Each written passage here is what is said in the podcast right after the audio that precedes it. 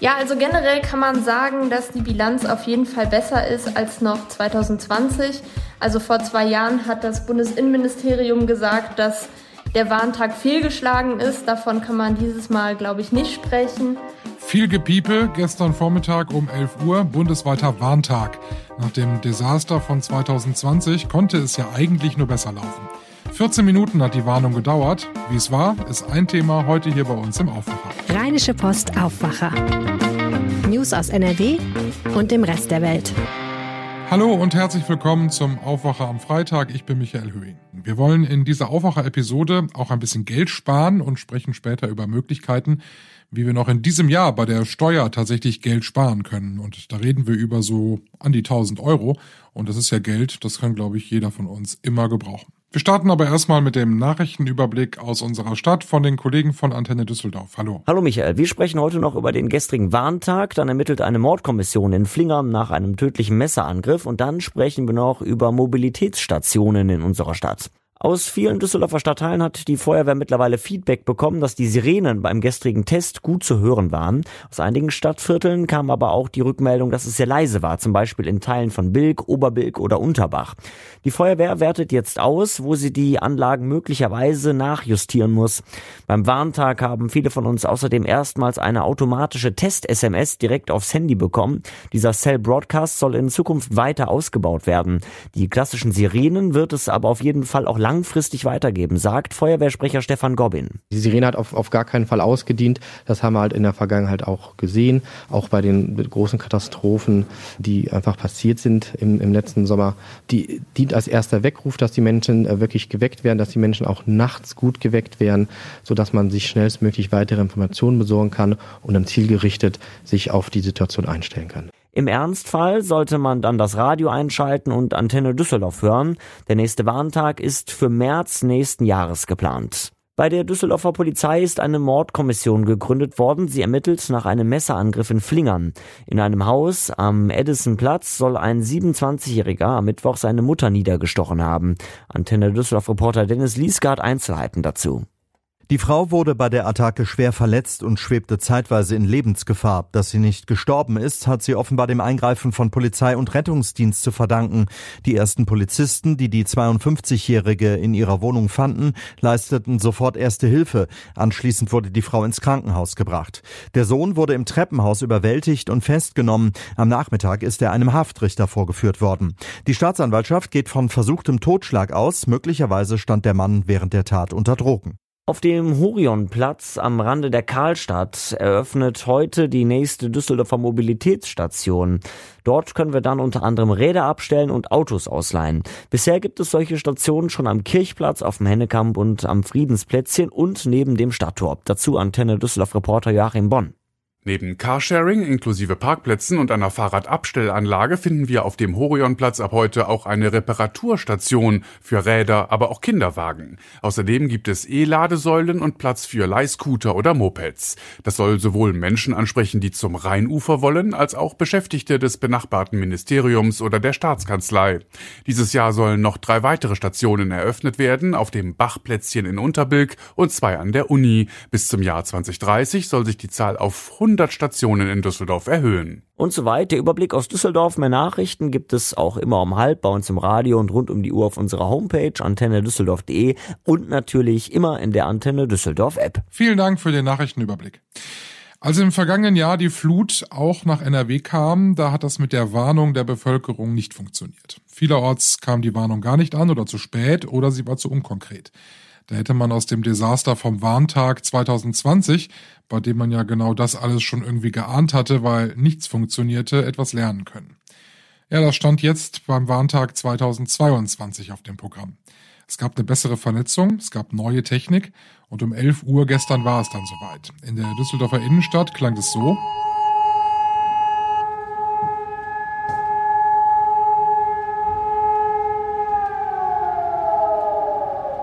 Und damit exemplarisch für viele andere Städte bei uns in ganz Deutschland. Auch in Köln klang das so ähnlich. RP-Reporterin Claudia Hauser war für uns am Hauptbahnhof unterwegs. Wie war denn da der Warntag? Wie ist es bei euch gewesen? Also ich war ähm, im Hauptbahnhof und rund um den Hauptbahnhof unterwegs um ab Viertel vor elf Und um elf ähm, gab es dann im Hauptbahnhof, war der dann zu hören, schon ein Alarmsignal, äh, ein Ton, aber das klang eher so ein bisschen wie die Alarmanlage eines Autos oder so. Also es war jetzt nicht deutlich erkennbar, dass das jetzt ähm, eine Warnung ist. Und das ist auch im, in der Markthalle da im Hauptbahnhof äh, ziemlich untergegangen, das Ganze. Also es gab dann zwar Schilder, die auch darauf hingewiesen haben und es wurde auch an der großen Zug ähm, Abfahrtszeiten äh, Tafel angezeigt. Es lief dann so unten durch, aber ähm, der Ton an sich war jetzt nicht äh, sirenenartig, sondern man konnte es eigentlich nicht so ganz zuordnen. Es kam dann noch ein, ein längerer Alarm, der, der war dann draußen auch besser zu hören. Aber im Hauptbahnhof war es etwas leise. Gab es auch Passanten, die so gar nichts mitbekommen haben? Ja, also man muss das wirklich wissen. Das war ein, ein Mann, den hatte ich angesprochen von der Bäckerei, der hat, äh, der hat dann erst drauf gehört. Das war ja so ein durchgehender Alarmton auch und meinte, da muss man also schon sehr genau hinhören. Und man ist natürlich im Hauptbahnhof auch sehr abgelenkt durch alles. Und ähm, ich war noch in einem Buchladen, da hat die Verkäuferin wusste gar nichts und hat nur gefragt, was für ein Alarm. Sie wäre aber auch gerade im Lager gewesen und hat da also gar nichts mitgekriegt. Und ähm, ich glaube, da gab es auch einen schnellen Gewöhnungseffekt. Das war, das hätte auch sein können, dass da irgendwie eine, eine Box kaputt ist oder so. Also ähm, das hat man, glaube ich, schnell weggeschoben auch. Ja, ich glaube, wenn ganz, ganz viele Menschen zusammenkommen und dann auch am Bahnhof, wo es ohnehin so viele Signale gibt, da kann es tatsächlich schon schwierig werden, dass man das irgendwie zu irgendwas Bestimmtem dann zuordnet. Das könnte dann eigentlich ein Geräusch sein, wie, wie jedes andere auch. Vielen Dank für die Eindrücke von Claudia Hauser.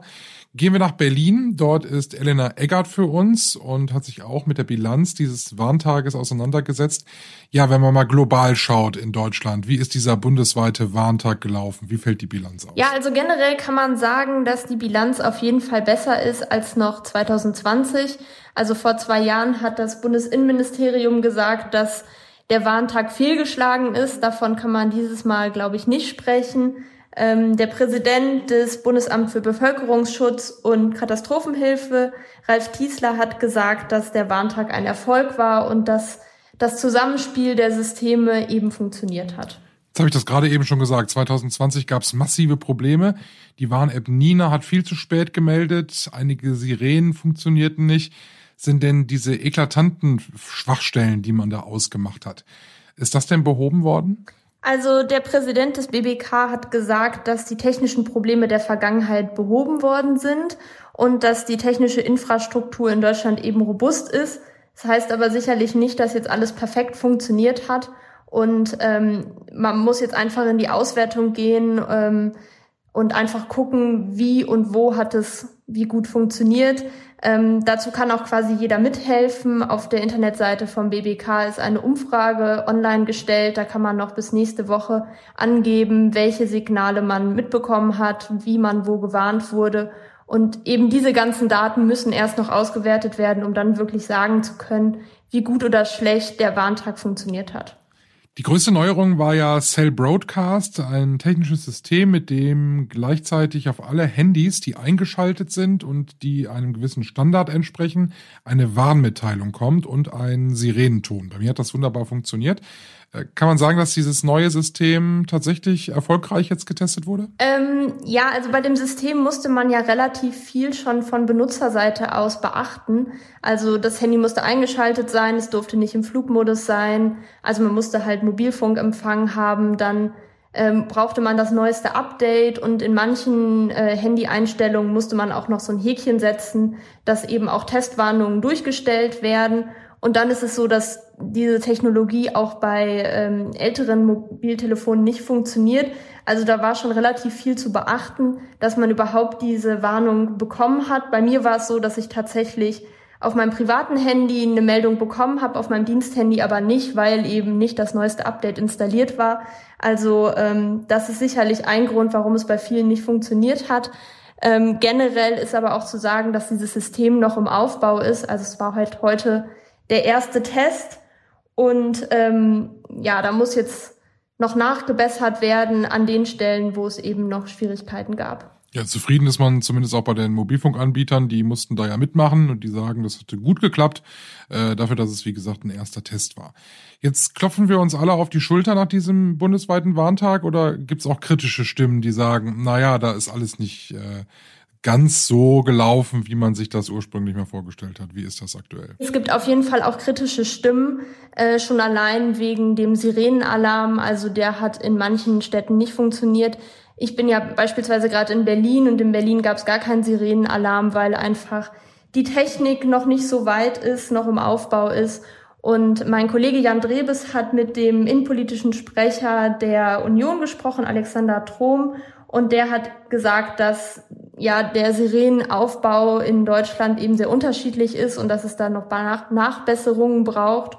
Und äh, er fordert auch, dass die Regierung mehr Geld in den Bevölkerungsschutz investiert. Vielen Dank nach Berlin. Vielen Dank, Elena. Gerne. Und wenn ihr auch Feedback geben wollt für diesen Warntag, den Link dazu, um das Feedback abzugeben, findet ihr bei uns in den Shownotes. Da habe ich euch das dann einmal verlinkt. Die Steuererklärung 2022, bald kann man sie ja machen, wenn das Jahr vorbei ist. Ich habe meine von 2021 noch gar nicht zurück. Die ist beim Finanzamt und ich warte drauf, dass ich endlich meine Rückerstattung bekomme. Vielleicht wird das ja auch in diesen nächsten Tagen noch mal was. Wenn man ein paar Steuergrundlagen kennt, dann kann man schnell einige hundert, manchmal sogar tausend Euro bei der Steuer sparen wenn man diese Tricks eben kennt. Und da gibt's jede Menge. Man muss halt immer schauen, welche passen zu mir und zu meinen Lebensumständen. Wir gehen mal ein bisschen was durch. Reinhard Kowaleski aus der Wirtschaftsredaktion ist da jetzt im Aufwacher. Hallo Reinhard. Ja, hallo, ich grüße dich. Was muss ich denn jetzt so gegen Ende des Jahres beachten, um bei der Steuer nochmal so richtig was sparen zu können? Naja, man muss sagen, bei der Steuer zählt immer das, was ich in dem Jahr bezahlt habe. Das heißt, wenn ich jetzt Sachen in diesem Jahr, den nächsten drei Wochen, noch schnell kaufe, die ich sowieso brauche, kann ich sie nächstes Jahr schon noch schnell von der Steuer absetzen.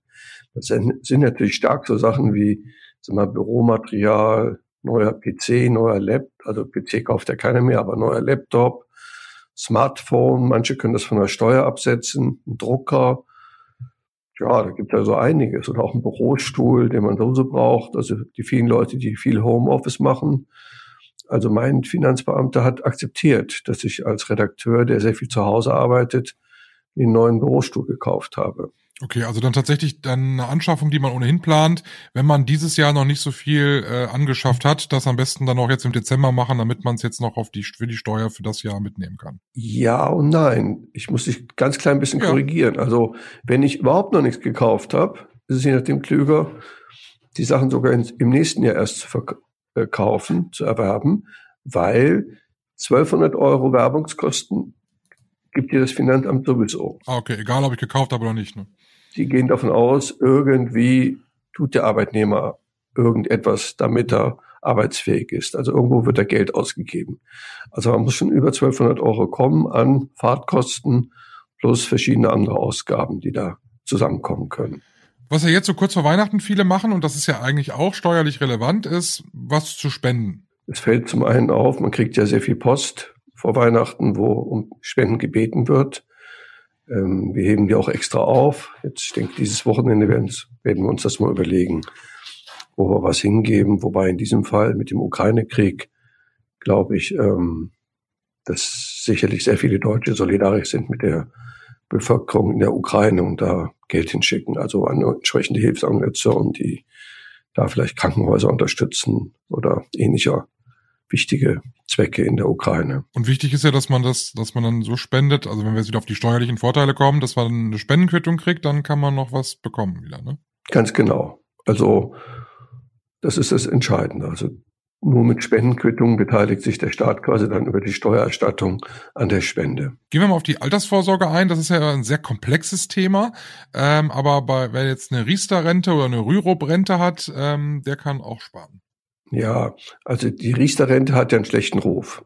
Ich finde das ein bisschen übertrieben. Ähm, man muss einfach sehen, es ist ein Steuersparmodell.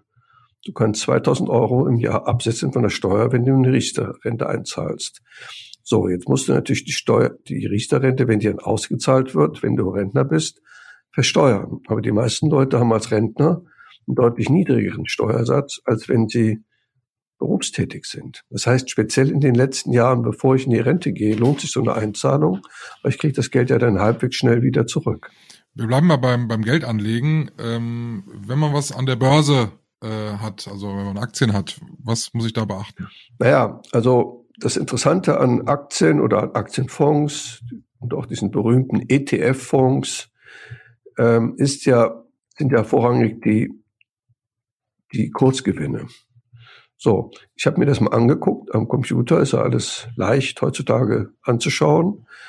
Der, wir haben im März 2020 ging es mit dem DAX total im Keller, weil Corona kam und keiner wusste, ob die ganze Welt zusammenbricht. So ist es zum Glück nicht gekommen. Und was für ein Wunder, der DAX ist 60 Prozent höher als im März 2020. Er ist auch 90 Prozent höher als vor zehn Jahren. So, also ich habe durch eine Reihe von e sogenannten ETF-Fonds und man muss sich das eben überlegen, ob man einen Teil verkauft. Denn du hast als Ehepaar einen Freibetrag von 1602 Euro auf Gewinne. Das heißt, es ist je nachdem schlauer, wenn du die Aktien sowieso irgendwann verkaufen willst, das über mehrere Jahre verteilt zu machen, als alle gleichzeitig in einem Riesenschlag zu verkaufen und dann je nachdem 20 oder 30.000 Euro an Gewinn zu versteuern und dann bis ein Drittel davon los. Es gibt noch viele, viele, viele andere Tipps von Reinhard für die Steuer, was man jetzt noch zum Jahresende machen sollte, habe ich euch verlinkt in den Show Notes. Danke, Reinhard. Ja, Michael, danke, ne? Bis dann. Es ist Freitag, das heißt, wir brauchen noch einen Kulturtipp und der kommt jetzt von Philipp Holstein aus unserer Kulturredaktion. Ich empfehle ins Kino zu gehen. Und zwar gibt es dort gerade einen sehr schönen Film, der heißt An einem schönen Morgen. Äh, die Regisseurin Mia Hansen-Löwe aus Frankreich hat ihn gedreht und in der Hauptrolle ist Lea Seydoux zu sehen. Sie spielt Sandra, eine Frau, deren Mann vor fünf Jahren gestorben ist. Nun erzieht sie ihre acht Jahre alte Tochter alleine. Sie kümmert sich außerdem noch um ihren kranken Vater und was nach einer Sozialstudie klingt, entwickelt sich zu einem manchmal sogar heiteren Liebesfilm, denn Sandra begegnet an dem titelgebenden schönen Morgen ihrem ehemaligen Bekannten Clement, den sie schon lange nicht gesehen hat. Und natürlich, es ist Paris, es ist Frankreich, verlieben sich die beiden ineinander. Das ist sehr fein beobachtet, ein bisschen wie Eric Romer, nur ohne diese ausufernden Dialoge. Jede Geste ist wahr, alles stimmt. Ähm, das ist ein sehr zärtlicher Film und besonders die Schlusseinstellung ist sehr schön, weil sie so einen Hauch von Utopie birgt. Ich empfehle das sehr an einem schönen Morgen zur Zeit im Kino. Mia Hansen-Löwe heißt die Regisseurin. Dankeschön, Philipp. Wir schauen noch auf das, was heute am Freitag wichtig wird. In Baden-Baden werden die offiziellen deutschen Jahrescharts veröffentlicht, und zwar von der GfK, der Gesellschaft für Konsumforschung. Ein bisschen Spannung ist dieses Jahr dabei, weil alle wissen wollen, hat es Laila denn auf Platz eins geschafft? Laila stand ja lange auf Platz eins der Charts. Ob es auch bei den Jahrescharts ein Erfolg wird, das sehen wir heute. Außerdem eine weitere Bekanntgabe, die immer gesprächswertig ist, und zwar, was ist Wort des Jahres 2022 geworden? Das wird heute in Wiesbaden bekannt gegeben am Vormittag. Das wird uns dann also auch im Laufe dieses äh, Freitags dann noch beschäftigen. Wir gucken zum Schluss noch aufs Wetter. Das wird besser als gestern. Es gibt Sonne und Wolken im Wechsel, bleibt meistens trocken, die Temperaturen drei Grad in der Spitze. Am Vormittag gibt's Nebel, der löst sich im Laufe des Tages auf, am Abend dann aber eher dichtere Wolken.